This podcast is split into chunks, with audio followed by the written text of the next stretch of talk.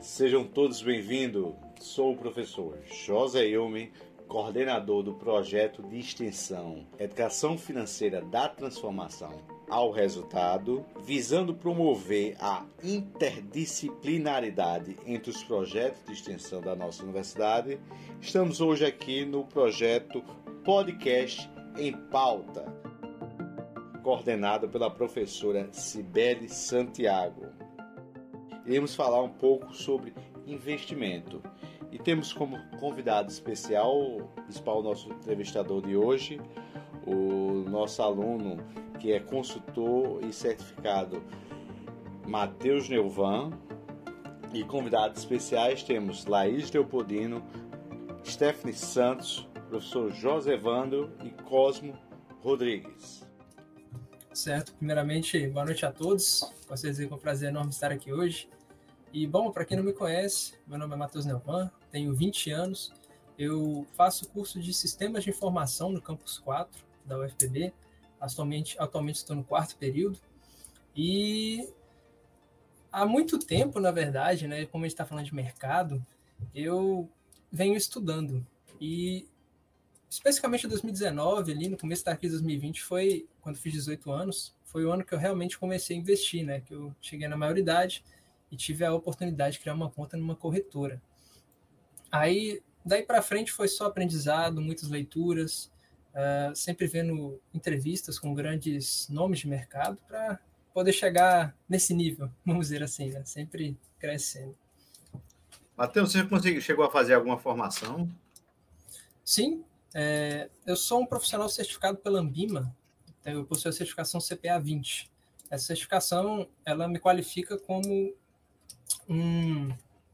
É como se fosse um escriturador de agência bancária que possui um grande conhecimento, conhecimento a respeito dos mais diversos títulos e valores mobiliários do mercado financeiro, certo? Então você pode ser contratado para acompanhar um cliente e orientar em alguns investimentos, correto? Exatamente, exatamente. Ô, ô, pode falar, José Wander. Ô, Matheus, é, quando você começou a estudar né? Como é que você começou a estudar? Você ah, viu esse, essas propagandas que tem no YouTube falando sobre investimento? Você foi pegar livros? Como por onde você começou a estudar? E o que te despertou a estudar o mercado de finanças? Rapaz, assim, uma parte foi por conta dos próprios gurus da internet, né, que mexiam com o mercado financeiro. Um deles foi o Primo Rico, Thiago Negro, acho que muitos de vocês conhecem. E, na verdade, eu comecei a seguir ele em 2019. Aí comecei vendo alguns vídeos dele, ele falando sobre fundos imobiliários, falando sobre renda fixa, tesouro direto. Aí fui me interessando no assunto. Né? E eu também tenho aqui, aqui em casa o meu pai, que já investiu em bolsa desde lá atrás, então comentou comigo isso também. Isso me tornou assim ainda mais curioso sobre esse assunto. E daí foi só seguindo, sempre assistindo live de grandes gestores, é, renomados de mercado e muita leitura para seguir. E aí, Matheus, assim, quando a gente fala em investimento, a gente não pode esquecer da reserva de emergência, que é aquele Exato. recurso que você tem que utilizar no caso de uma doença, no caso que você perdeu algum emprego. E como é que a gente deve construir de maneira sucinta, rápida, essa reserva de emergência? Bom, suponha que você ganha aí 5 mil reais por mês, tem uma despesa ali mensal aproximada de R$ 2.500 com água, luz, energia e alimentação. Então, no final do mês líquido, você vai ter ali, em teoria, R$ 2.500, certo? Suponha que você ainda também não começou a investir. Você pretende investir, tem gosta de ter de montar uma carteira previdenciária para longo prazo, em ativos de renda fixa e renda variável que, por que é importante reserva de emergência? Para justamente o quê? Você não ficar desamparado em momentos de incerteza. E caso, por exemplo, você seja expulso do seu emprego, ou então sofreu alguma doença e tem que arcar com custos hospitalares maiores, você tem aquele dinheiro ali guardado, já aprovisionado, que você não precisa resgatar dos seus investimentos, certo? Porque como a gente está falando de longo prazo, a reserva de emergência o próprio nome já diz, ela deve ter liquidez imediata, deve ser uma aplicação segura, com uma rentabilidade moderada, certo? A fim de que justamente você não resgate os seus investimentos para poder arcar com essas despesas extraordinárias no curto prazo. Então, esse que é o foco principal da reserva de emergência. E aí, só para complementar, para você formar essa sua reserva de emergência, você vai somar todos os seus gastos mensais, supor, 3 mil reais. Certo. Você tem que juntar no mínimo, no mínimo, seis vezes desse valor até um Isso. ano. Isso é, vai se caracterizar a sua é, reserva de emergência. Para daí você começar a pensar em outros investimentos de forma segura. Porque Exatamente. tudo pode acontecer. E quando a gente está falando hoje em reserva, a gente não pode pensar mais na antiga poupança. Porque Sim. nós é, hoje temos alternativa à poupança em que possamos deixar o nosso dinheiro rendendo um pouco mais, não vai ser tanto porque não é um investimento a longo prazo, é. mas vai ser melhor do que a poupança. Principalmente hoje em que a taxa Selic está altíssima, 11,75. 11,75. Mas, Matheus, desses. É, o que, que você mostraria como alternativa em termos de contas digitais para alternativa em relação à poupança para o pessoal deixar sua reserva de emergência? Bom, com o advento dos bancos digitais, né, Banco Inter, Nubank, C6, PicPay, enfim, existem vários bancos digitais hoje, né? Muitos deles têm oferecido aplicações em renda fixa extremamente atrativas, né? Assim, a poupança, para quem não sabe, quando a Selic ela está abaixo de 8,5%, ela rende em torno de 70% da taxa Selic. E quando ela está acima de 8,5%, ela rende a taxa referencial mais 0,5% ao ano. Para quem não sabe, já vou adiantar um pouco o assunto aqui, o CDI, ele é, mais, ele é nada mais nada menos do que a taxa Selic tirando um desconto ali de transação interbancária de 0,10% ao ano. Então, a Selic hoje está 10,75 e o CDI hoje está em 10,65. Ou seja, existem aplicações que rendem 100% desse CDI, 100% ao ano, certo? De, de 10,65%. E isso se torna matematicamente muito mais atrativo do que a própria poupança por se tratar de uma aplicação com liquidez imediata, com uma boa rentabilidade, já que estamos com uma taxa de juros muito alta, e que também oferece uma segurança enorme, justamente por estar atrelado majoritariamente a títulos públicos federais. Feito isso, aí nós temos agora o próximo passo, que é a renda fixa. Mas antes de ir para o, o outro passo, eu queria saber de vocês algum comentário sobre esse assunto, alguma dúvida? Alguém poderia. Uma, uma coisa que eu fico sempre me questionando, é, Matheus, é, como você tem esse longo. É, esse longo processo de, de, de estudo, né? E eu não tenho, só não conheço muito sobre investimento, né? Estou começando agora. E uma das coisas que eu fico me perguntando sempre é se eu vou conseguir ser um, tornar um investidor eu ganhando apenas um salário mínimo, né? E aí eu também tenho essa questão que eu não entendo muito, a questão do eu invisto é, no tesouro direto, o que é que você achou? É, ou na poupança? E aí eu queria que tu me explicasse um pouco sobre isso. Taxa Selic e a diferença da poupança, que eu nunca, nunca consegui chegar a essa conclusão e entender. Assim, é tudo uma questão de perfil, né? Cada investidor tem um perfil de investimentos. Por exemplo, eu posso ter um perfil extremamente arrojado, muito agressivo, ou seja, eu vou ser um cara que vai ter vai suportar mais as maiores quedas no mercado e vou correr mais riscos. Mas você, por exemplo, pode ser um investidor bem conservador, aquele que é bem atrelado à renda fixa, a títulos públicos federais, que não gosta de correr risco e evita, assim, ao máximo a perda de patrimônio, certo? Ou melhor dizendo, a possível perda. É, uma coisa que eu digo, por exemplo, muitas pessoas perguntam, ah, Matheus, tem como investir com. Eu ganho salário mínimo e tal. Olha, ter tem. Até porque existem aplicações que com 100 reais você já consegue investir. Se a gente entrar no, na renda variável, por exemplo, tem fundos imobiliários que com 10 reais você compra uma cota. Nossa. Então é algo bem atrativo, certo? Agora, assim, não adianta, assim, não ache que com mil reais você assim, com salário mínimo vai conseguir enriquecer no longo prazo, certo? Porque, assim, não vai. Na verdade é essa. Você tem que crescer profissionalmente também, né? Isso é uma coisa muito importante. Não adianta querer investir na bolsa, mas você não investir em você mesmo, certo? Primeiramente, nós devemos estudar, crescer, ser um bom profissional, fazer bons cursos, agregar valor para o nosso portfólio, para o nosso conhecimento, para as empresas que nós iremos trabalhar, né, merecendo um bom salário, para aí sim podemos pensar em investir, certo? Até porque eu acredito que é muito difícil um investidor que ganha o salário mínimo começar a investir, justamente porque ele vai ter que criar reserva de emergência antes, certo? E como a renda dele já é baixa, ele vai ter que criar reserva de emergência para depois começar a investir. Então, isso pode demorar um tempo. Então, o melhor caminho nesse caso seria a pessoa justamente focar nela, crescer profissionalmente para ganhar mais dinheiro, para depois ter a possibilidade de investir com mais, com mais segurança, mais qualidade. Certo? Obrigado, Matheus. Interessante sua, sua resposta. Obrigado. Só o que o Matheus falou, né? É, independente da sua faixa, o quanto antes você é, iniciar, mais chance você vai ter de aumentar seu patrimônio, né? É preferível hoje você ter mil reais no banco e daqui a um mês ter o mesmo mil, ou você ter os mil duzentos e você ir aplicando isso em cima de juros, juros compostos. O patrimônio ele tende a aumentar.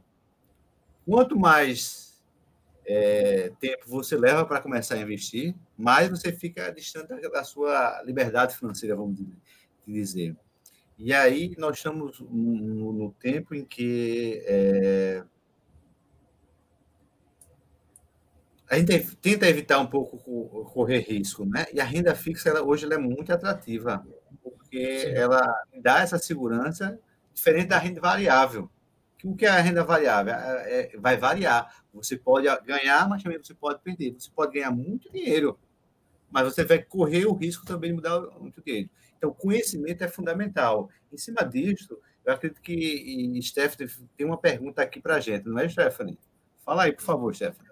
Boa noite, boa noite a todos. Boa noite, seja bem-vinda. Matheus, de vocês, já aproveitando o deixo, qual banco digital que você indicaria para quem está começando agora a aplicar essas ações? Para quem nunca aplicou? Certo. Eu vou dizer por experiência própria, né? Eu comecei a investir na Bolsa de Valores por meio do Banco Inter. O Banco Inter é um banco digital que oferece diversas aplicações, tanto em renda fixa quanto renda variável. E mais recentemente, eles acrescentaram uma aplicação no exterior, em que você pode criar uma conta numa corretora chamada Apex International, se não me engano, dentro do próprio Banco Inter para você pegar o seu dinheiro em real, colocar em dólar e comprar as ações norte-americanas ou os fundos imobiliários norte-americanos, né? Então, para quem está começando, eu indico muito começar pelos bancos digitais, como o Banco Inter, ou até mesmo o Nubank, que fez uma parceria com a Isinvest, né? E agora é a Nuinvest. Então, são dois ótimos bancos digitais, recomendo. E assim, uma, uma tendência hoje é que hoje é muito fácil investir. Diferentemente antes que nós existiam algumas plataformas, sites uhum. complicados, hoje você, no mesmo dia, você abre uma, uma conta digital, tira a foto, manda seu documento, espera a aprovação. Para investir a mesma coisa, você já faz um Pix, já transfere o dinheiro de forma imediata, sem pagar taxas, sem pagar nada. Então, a é, facilidade né? de hoje você fazer investimento é, é grande. E as opções são enormes. Você tem diversas modalidades. Eu cito aqui só o Banco Bari, que eu, que eu, que eu invisto, da Ecoval, que tem ótimas oportunidades. E aí é fundamental você pegar essas clássicas e tá, fazer a comparação. Veja que a gente não está falando mais de Caixa, Banco Brasil, aqueles bancos tradicionais. É. Esse banco, hoje, ele, ele já mudaram a, a sua forma justamente a, a essa concorrência. E sem Mas... falar, José, também que antigamente só era investidor quem tinha condições de ir para a Bolsa lá em São Paulo, né? Exatamente. Hoje, assim, né? O quanto é, é, a socialização da, da, do poder da internet, né? Das tecnologias, tem proporcionado isso, tornar as pessoas, né, vou dizer, mais carentes né, se tornar investidor, né, como o Nilvan falou, é. né? A bolsa hoje ela está bem democrática, na verdade, né? ainda mais com esse advento tecnológico, os bancos digitais, as corretoras que vêm com muita força ao longo desses últimos anos, né? Porque antigamente a gente não tinha o home broker, né, que é justamente a plataforma em que você vai negociar suas ações. Você tinha que ir lá na B3, participar. O pessoal fala que é o, é o leilão da gritaria, né? Porque tinha cheio de operadores de mercado com um papelzinho na mão assim, anotando, porque não tinha internet, não tinha como você visualizar as ordens de compra e venda. Então eles colocavam tudo numa parede, digitavam assim com giz, o preço da ação de compra e de venda, quem está comprando, quem está vendendo. Então, assim, era muito lento o processo. E as taxas de corretagem, né, que é justamente uh, o custo para você comprar ou vender uma ação, era muito alto na época. E poucas pessoas tinham interesse em investir na bolsa, na época, historicamente, justamente porque o Brasil era muito estável. Você já viu uh, se não me engano, foi nos anos 90, perto dos anos 2000, taxa de juros quase 45% ao ano. Uma inflação de quase, assim, de dois dígitos, 30% ao ano de inflação. O Brasil era muito instável, tinha poucas empresas, as empresas não eram tão capitalizadas como hoje. Então, assim, a gente pode até compreender o porquê das pessoas não investirem na época em renda variável, né? Porque o acesso era bem dificultado. A verdade é essa. Laís, você tem algum questionamento, alguma dúvida, alguma curiosidade? Tenho sim. É, inclusive, foi falar né, sobre renda variável. Aí eu gostaria de conversar um pouco com o Matheus sobre renda fixa. Né, que por meio de leituras eu percebi que renda fixa é uma modalidade, né, uma aplicação voltada a pessoas que têm mais um perfil conservador, né, que querem ter bons retornos sem abrir mão daquela segurança. Então, assim, como é algo muito novo para mim, eu creio que para muitas pessoas também seja, Matheus, eu queria saber, assim, quais são os tipos de renda fixa e quais são as suas principais aplicações. Certo. Bom, na renda fixa a gente tem uma gama enorme de aplicações, né? Assim, você tem desde títulos públicos federais a títulos públicos privados, você também tem letras de crédito, que podem financiar tanto o mercado imobiliário quanto o mercado agrícola. Né? Assim, entre os principais, o mais clássico de todos é a poupança, se é que a gente pode dizer que é um investimento hoje, né? enfim, nós temos a poupança, nós temos os CDBs, que é justamente os certificados de depósito bancário, que é justamente uma aplicação em que o banco pega o dinheiro de você e ele usa esse dinheiro para outras finalidades e após isso retorna uma taxa percentual equivalente ao CDI, que é justamente a, a taxa de é, transação interbancária. É uma taxa medida diariamente. Enfim, além do CDB, a gente tem as LCIs, tem as LCAs e tem, tem os CRIs, os CRAs e as debentures, que é justamente financiamento de empresas, certo? Se você quiser, a gente pode entrar nesse assunto mais aprofundado em outras oportunidades. Mas, assim, na renda fixa, existem várias tá aplicações. Certo. Várias aplicações. Uhum. E assim, como é que eu posso escolher a melhor aplicação em renda fixa? Vamos lá. É tudo uma questão de perfil, certo? Porque existe aquela pessoa que precisa de um dinheiro imediatamente. Por exemplo, ela investiu mil reais num título público. Só que esse título público ele pode ter liquidez imediata ou não. Melhor dizendo, ele pode estar disponível para resgate a qualquer momento ou não. Ou seja, suponha que a pessoa está lá com seus mil reais, investiu. Passou por alguma dificuldade. Ah, tem que pagar a parcela da moto, parcela do carro, enfim. E ela precisa desse dinheiro. Se ela investiu esse dinheiro em uma aplicação que não tem liquidez diária, ela vai estar com um problema muito grande, porque o dinheiro vai ficar preso. Então, assim, é necessário o investidor tomar esse cuidado e ter ciência do que está fazendo, certo? Aí que vem a questão do estudo, é muito importante. E... Certo. Uhum. Mas, assim, na... Então, assim, é, como eu já sei como eu escolher, né? Já tenho um caminho. Eu queria que você me falasse um pouco sobre assim, quais são as vantagens e desvantagens da renda fixa, né? Porque a gente sabe que tudo que tem um lado positivo também vai ter o um lado negativo. Então, assim, para eu ter uma aplicação em renda fixa, quais são as vantagens e as desvantagens? Vamos lá. O nome já diz, né? Renda fixa. É uma renda fixa. Ou seja, o que é um investimento em renda fixa? É aquele investimento em que você já sabe o quanto de capital será investido e o quanto de capital será recebido ao longo de determinado tempo. A renda é fixa, você sabe quanto vai ganhar. Se você investe mil reais em um título público em de 10%, 10 ao ano, uma taxa pré-fixada, você vai ganhar 10% ao ano sobre mil reais a cada ano, certo? E vamos lá, a vantagem é essa: você tem segurança, previsibilidade de receita, porque você sabe quanto que vai receber. Agora, quando a gente entra para renda variável, a gente tem muitas inseguranças, porque a perda é ilimitada. Você pode comprar mil reais de uma ação e aquela ação simplesmente desvalorizar 50% de um dia para a noite. Aí você vai perder 500 reais, certo? Então, assim. É, só para complementar a, a fala de Laís, tem alguma desvantagem da renda fixa? Sim, justamente porque você não tem ganhos extraordinários. Você tem um ganho limitado.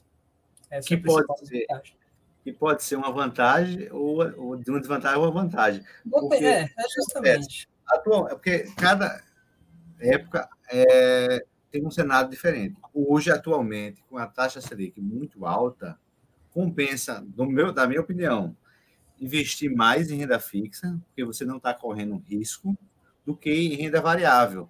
Por exemplo, nós estamos passando por, por meio de uma Grécia.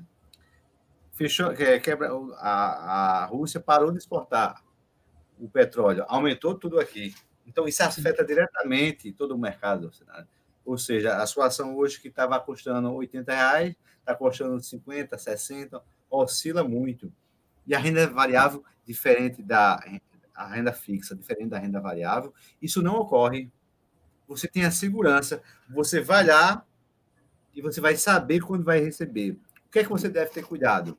É pro... Hoje tem muitas opções. Então, então, pesquisa. Pesquisa que você vai encontrar. Por exemplo, eu, eu, minha previsão é eu gastar esse daqui a um ano. Minha previsão é gastar daqui a três anos. Ah, eu não tenho previsão. Bota lá Exatamente. 10 anos.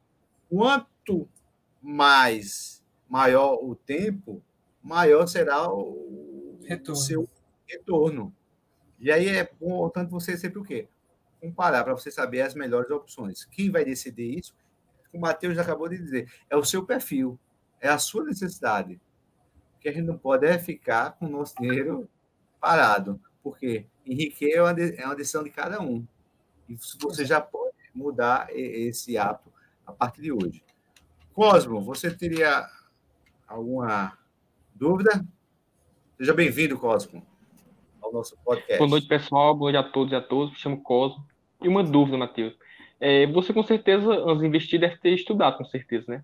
Então, você Sim. indica algum curso sobre finanças, algum livro, antes de adentrar nessa ação de finanças, realmente a investir? Bom, tem um livro que abriu muito a minha mente, só que de antemão já vou dizer que é um livro bem complicado de leitura, certo? É o livro O Investidor Inteligente, do Benjamin Graham.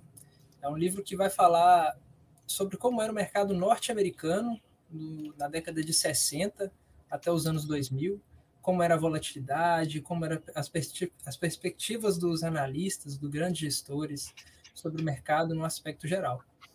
É um livro que fez abrir minha cabeça bastante, porque me faz refletir e pensar que o mercado ele é para o longo prazo. O curto prazo é puramente especulativo, mas no longo prazo, o que vai realmente manter a sua carteira saudável, os seus investimentos bem feitos, são as boas empresas na qual você investiu. Então, se eu posso recomendar um livro, é esse, O Investidor Inteligente. Daí, outro, só para complementar a informação do Matheus, se você hoje decide entrar na renda variável, é importante você saber. Você é uma pessoa que vai ficar acompanhando o mercado, porque a renda variável ela vai exigir isso de você. De repente o mercado aconteceu uma bomba, se você ficar com aquela ação lá, esqueceu lá, você vai perder o seu patrimônio. Então, é importante hoje você estar tá atento a você fazer as devidas mudanças. É tanto que hoje existem as chamadas carteiras semanais, mensais, porque você vai mudando para você tentar maximizar o, o, seu lucro. E aí o que acontece? Vai entrar nesse mercado, vai entrar nessa área, tem que estudar. E aí Matheus trouxe o, o, o livro que é clássico. Todo mundo que for investir em renda variável, ele necessita ler esse livro, porque você vai aprender os fundamentos para poder tomar a decisão. Você quer quando, porque o grande objetivo hoje de entrar na renda variável é, é, aumentar nosso patrimônio. Então, mas você tem que vai correr risco. E aí você fazendo um bom planejamento financeiro é essencial. E aí o que é, naturalmente a gente sempre recomenda é uma parte renda fixa, é uma parte renda variável, é uma parte para reserva de emergência, para que você não fique é, suscetível a uma, por exemplo, a uma guerra, a um, algum outro problema de alguma natureza, de algum setor ou outro, entendeu? Na renda é, fixa, nós temos a garantia de, da maior parte dos investimentos do FGC, que é o Fundo Exatamente. E se por acaso o banco quebrar, você vai poder é, resgatar. Hoje até eu tenho um investimento do Banco Original, e as notícias que chegam do Banco Original é que esse banco ele está tendo forte prejuízo, então ele pode garantir, ele pode quebrar a qualquer momento. Mas como ele tem um FGC, se por acaso ele falir, eu vou receber, como um seguro de um carro que você faz. Exato. José Evandro. Matheus, é, é, muito interessante esse, é, esse debate, essa conversa que a gente está tendo aqui nesse, nesse, primeiro podcast. Eu queria é, que tu falasse um pouco essa diferença sobre renda pré-fixada e pós-fixada, né? Para que eu consiga entender mais um pouco sobre essa, esse conhecimento sobre Bom, investimento. Vou tentar fazer aqui de uma forma bem didática, certo? É, suponha que você tem mil reais. Você quer investir esse dinheiro no título público, em renda fixa. Beleza. Existem três tipos de aplicações. Você pode investir num título pré-fixado, um título pós-fixado ou num título híbrido, que é justamente uma taxa pré mais uma taxa pós. O que, que nós temos no mercado hoje que é muito comum? Títulos pós-fixados. O que seriam títulos pós-fixados? São títulos que variam ao longo do tempo. Um exemplo deles é o próprio CDI. O CDI está atrelado à taxa Selic. A taxa Selic ela muda a cada 45 dias pela reunião do Copom. Então, hoje a Selic está 10,75. O CDI tem 10 base points a menos, então 10,65. Suponha que daqui a 45 dias o Copom aumenta a Selic a um, para mais 1%. Então vai para 12,75% ao ano. Isso quer dizer que o seu título pós-fixado, atrelado ao CDI, ele vai oscilar positivamente, porque é um título pós, ele é um título sucessível a suscetível às variações do mercado. Compreendido certinho essa parte? Entendi, entendi. Agora, o que é um título pré-fixado? Um título pré-fixado, ele é um título em que a taxa se mantém, é uma taxa presa.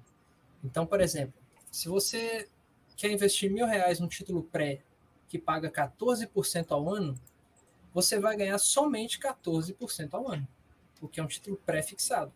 Então a Selic pode subir, pode cair, pode continuar do jeito que está. Você vai ganhar 14% ao ano, porque o seu título ele é pré-fixado.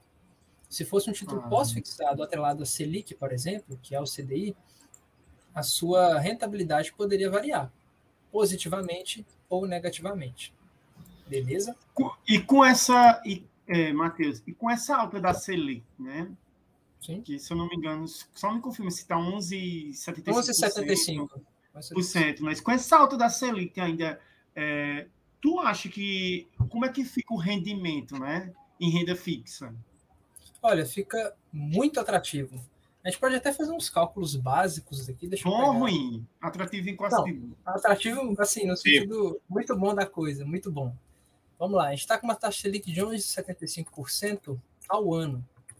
Se a gente dividir isso aí por 12, vai dar praticamente 1% ao mês de rendimentos. Se você descontar o imposto de renda ali, vai dar em, em torno de 0,90, 0,87. O que, que isso quer dizer? Se você tem uma aplicação atrelada a 100% do CDI, que é uma taxa pós, você vai ganhar em torno de 0,87% ao mês sobre aquele capital. Se você tem 100 mil reais no banco e esse, e esse dinheiro está investido numa aplicação que rende 100% do CDI, você vai ganhar em torno de R$ 8.700 por mês sem fazer nada, justamente por esse dinheiro estar aplicado. Entendeu? Então é mais ou menos isso. Quanto maior a taxa Selic, maior é a renda de um título público federal, certo?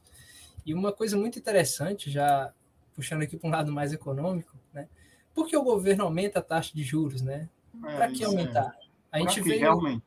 a gente veio em 2020, se não me engano, a taxa chegou a praticamente 2% ao ano. Não sei se vocês lembram. A taxa do Brasil chegou a 2%. E a gente teve uma, um dos maiores, se não o maior, aperto monetário da história. A Selic foi de 2 para hoje, né, praticamente menos de um ano aí, para 11,75%. É, a Selic antes ela não estava atrativa. Rendimento, é, aplicações de renda fixa a 2% ao ano não estavam atrativas. Isso era fato. As pessoas correram para a bolsa porque só os dividendos das ações já estavam pagando muito mais do que 2% ao ano. Hoje o caso é o contrário. Então, momentos de Selic alta, na minha opinião, é um bom momento para você entrar em taxas pré-fixadas. Por quê? Existem muitos títulos hoje, é, como debêntures ou letras de crédito, que estão pagando em torno de 14%, 15% ao ano. Você pode até conseguir algum isento de imposto de renda. Então, se a gente for olhar num cenário mais macro, e a gente estiver acreditando que a inflação já chegou no topo, que não vai passar daqui, aí o governo está exagerando nessa dose de Selic para poder desestimular o consumo, você seria interessante como investidor você entrar hoje numa taxa pré-fixada para poder ganhar na marcação ao mercado a longo prazo, ou melhor, no curto e médio prazo, dado essa distorção, certo? Seria mais ou menos isso.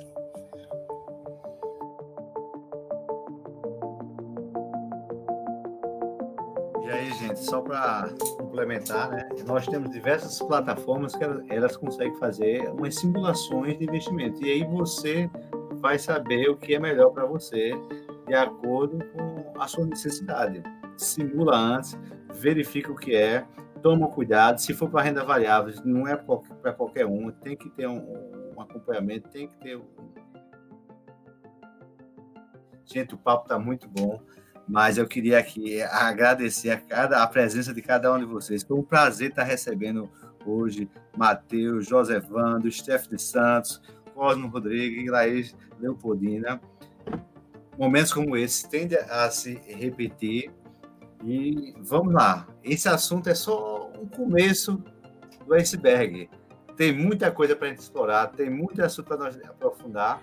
E a ideia é essa: pouquinho pouquinho, de forma descontraída, nós vamos aprendendo a todos. Matheus, obrigado, passa a palavra a você. Gente, um abraço a todos. Obrigado, obrigado José Obrigado, José Wander, a todos que compareceram. Foi um prazer. Tchau, tchau. Até a próxima.